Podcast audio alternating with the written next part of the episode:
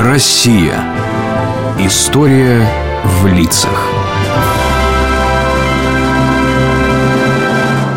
Дедушка, я видел, как на небе пролетел самолет, а звук от него услышал уже после. Ну, как будто звук догоняет самолет, а догнать не может. Это называется сверхзвуковой эффект. Самолет обгоняет звук. Значит, его скорость больше 1200 км в час. Вот это скорость! Сейчас самолеты летают еще быстрее.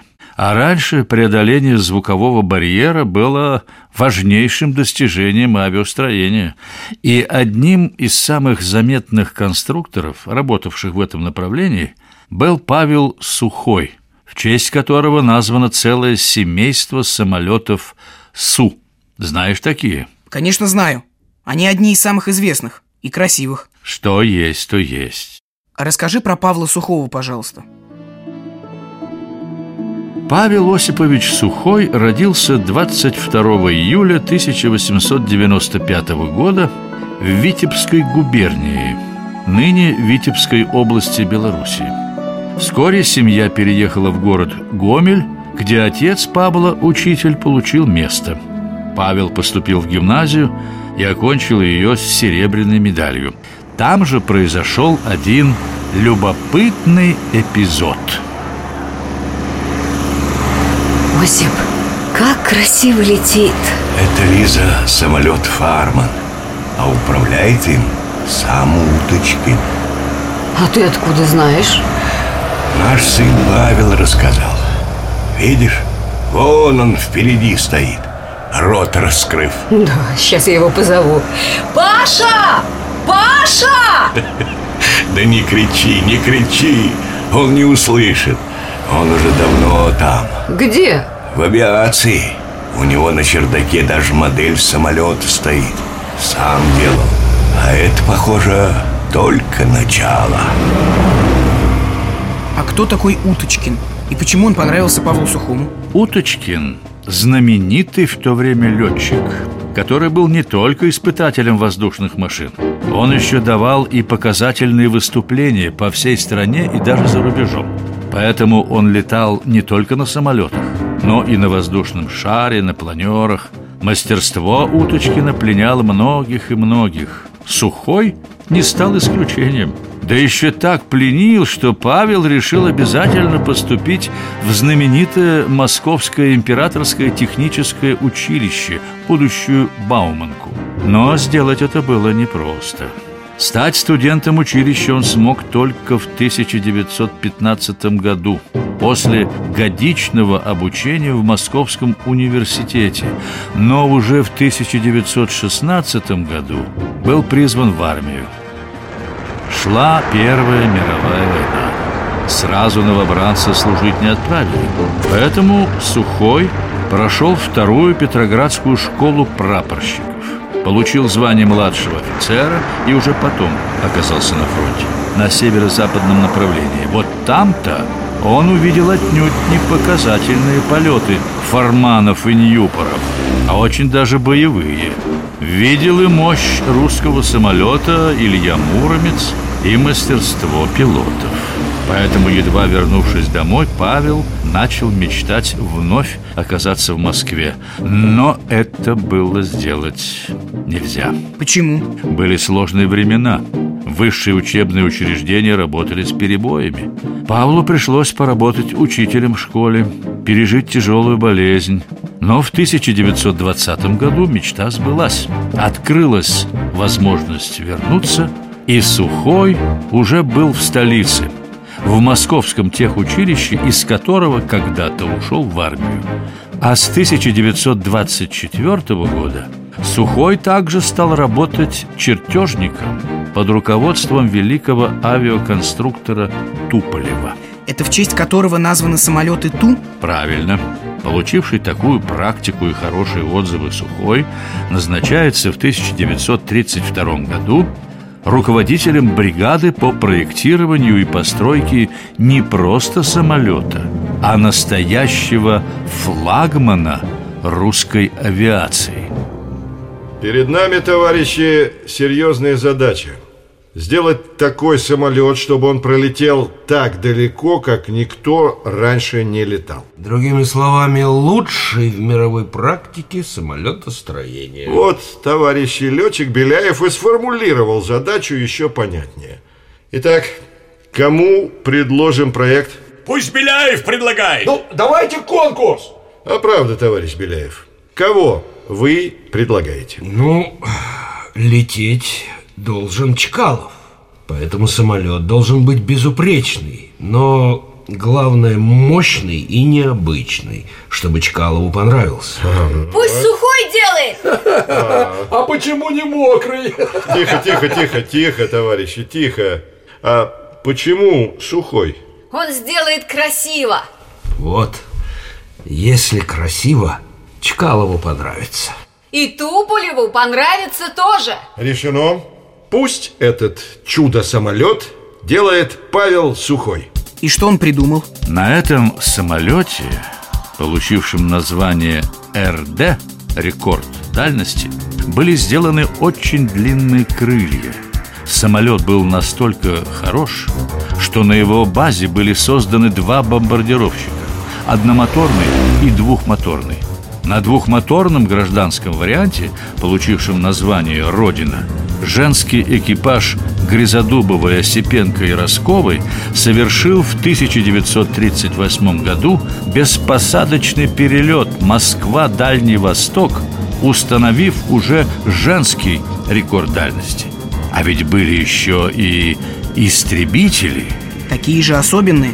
Других Сухой и не делал.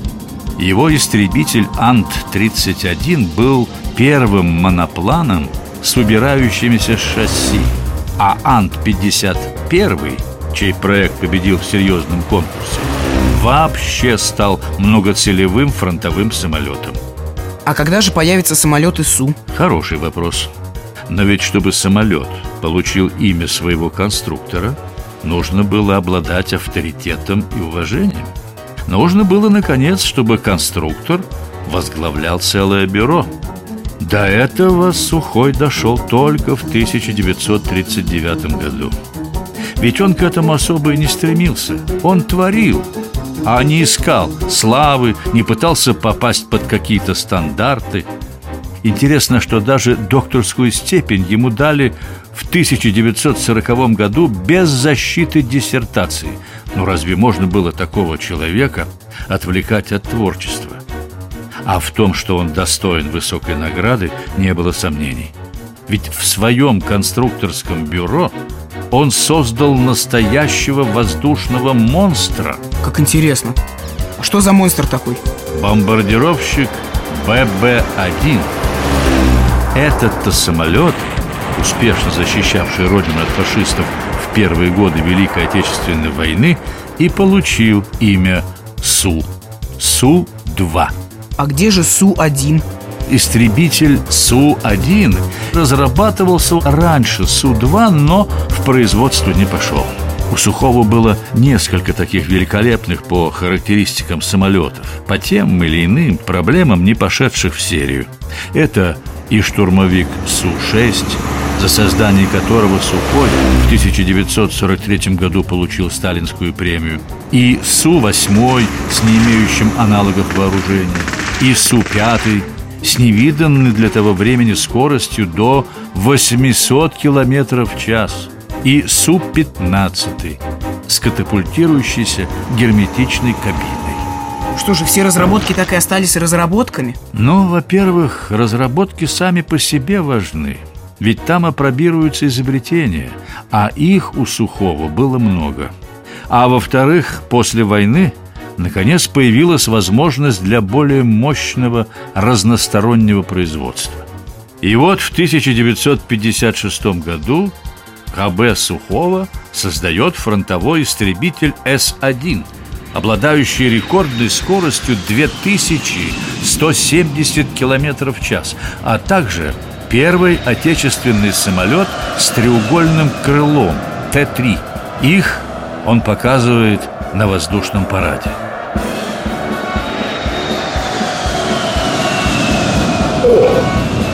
Какой у этих русских гуд воздушный парад? А что это за самолет? Иван, что это за самолет? Это С-1. У него рекордная скорость. А, это э, Си-1. Э, э, рекордная скорость. О, о, yes, Yes, yes, yes. Какое необычное треугольное крыло. Это что? Иван, а это что за необычный самолет? Это Т-3. Это Т-3. О, T3. А кто их изобретатель? Иван, а, а, кто их изобретатель? Yes. Русский конструктор Павел Сухой и его соратники. Павел э, Сухой. А, сухой. Давно не слышал о нем. А кто же это был? Зарубежные журналисты. Они были так поражены, что назвали потом Сухого конструктором, вышедшим из тени. А он и не сбавлял темпа. И был сконструирован легендарный Су-15, перехватчик-истребитель. А потом был еще один легендарный сверхзвуковой Су-7, пошедший в серию и отправленный в действующую армию. Попал в серийное производство и модифицированный вариант Су-7Б, уникальный в своем роде. Итак, дорогие друзья-инженеры, товарищ Сухой ставит перед нами грандиозную задачу. Задачу поистине галактического размаха. Т- Товарищ профессор, разрешите? Э, Слушаю. А можно поподробнее про сам самолет? Нам очень интересно. А вы ведь все знаете. Ах, да, э, про сам самолет. Да. Э, Товарищ Сухой спроектировал машину, в которой друг друга дополняют характеристики штурмовика, э, бомбардировщика, истребителя. Это великолепная идея. Представляете? Это революция, товарищи. Можно предложение? Ну, извольте, э, я весь внимание. Ну, мы тогда побежали? Куда? Как куда? Проектировать эти особенности. Ладно? Да, сразу виден этот энтузиазм молодости. Ну что ж, э, бегите, бегите. Спасибо. Эх, молодость, молодость. Энтузиазм, рвение, тяга к открытиям. Эх, да это же я работать с таким самолетом и сам бы побежал. Это же настоящий прорыв, товарищи. Конечно, прорыв. Три в одном. Как трансформер. Да, Сухой любил такие соединения или таких, как ты говоришь, трансформеров. А почему? Так он сделать может больше. Правильно. Эти самолеты были мощнее, динамичнее, многозадачнее, а значит, в конечном итоге, сильнее. А дальнейшие разработки Сухого дали русской авиации первый в мире сверхзвуковой самолет Т-4 с дистанционной системой управления. Су-17 с изменяемой в полете стреловидностью крыла. А всего Сухой разработал более 50 конструкций самолетов. Представляешь? Фантастика. Сухой создал образцы оборонной техники на грани научной фантастики. Заложил такие традиции конструкторской мысли, что и по сей день новые СУ не перестают удивлять.